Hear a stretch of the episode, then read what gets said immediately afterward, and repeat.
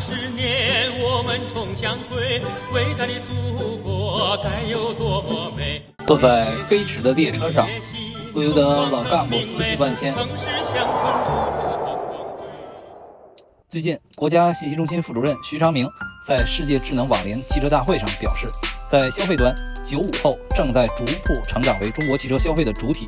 到二零三零年，中国一百个买车人里面，三十五个人是九五后、零零后。仔细想来，这也并不新鲜。到二零三零年，九五后就是三十五岁，这说明三十郎当岁的人将成为汽车消费的主体。现在也差不多是这个状况。但是同期也有另一条新闻引发了我的注意。国家卫健委老龄司司长王海东近日表示，预计“十四五”时期，六十岁及以上老年人口总量将突破三亿，占比将超过百分之二十，进入中度老龄化阶段。二零三五年左右，上述年龄段人口将突破四亿，在总人口中的占比将超过百分之三十，进入重度老龄化阶段。到二零三五年，我和我的搭档小编阿东也奔六十了，现在也就是实现了共享单车自由，离财务自由还很远。我们老年人的购车用车需求将如何解决呢？不妨做几点猜想，并没有结论，主要是为了让大家也贡献一下观点。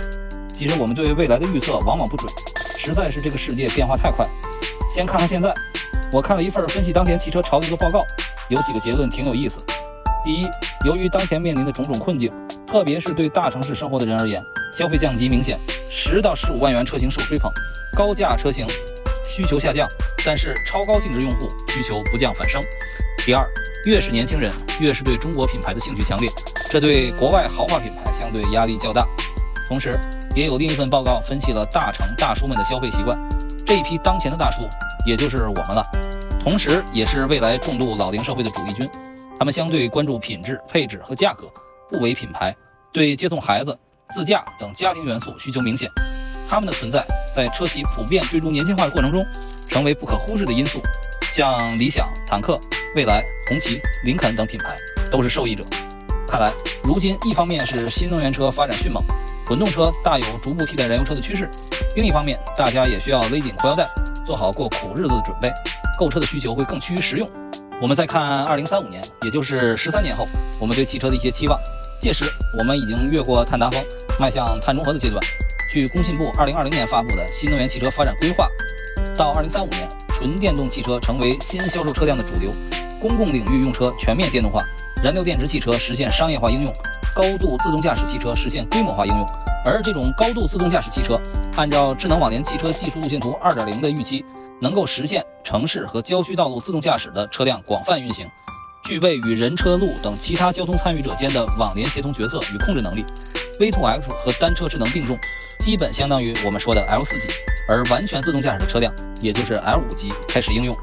也就是说到那时，我们已经基本进入了自动驾驶的时代。这对于老年用户来说，无疑是更加方便和安全的。伴随着老龄化的进程，家庭出行的需求也会增加，估计车上适老化的设施也会更加完善。而且这一届老年人很多是改革开放的受益者，也是经历过移动互联网时代的用户，购买力很强，对高科技的接受能力也很强。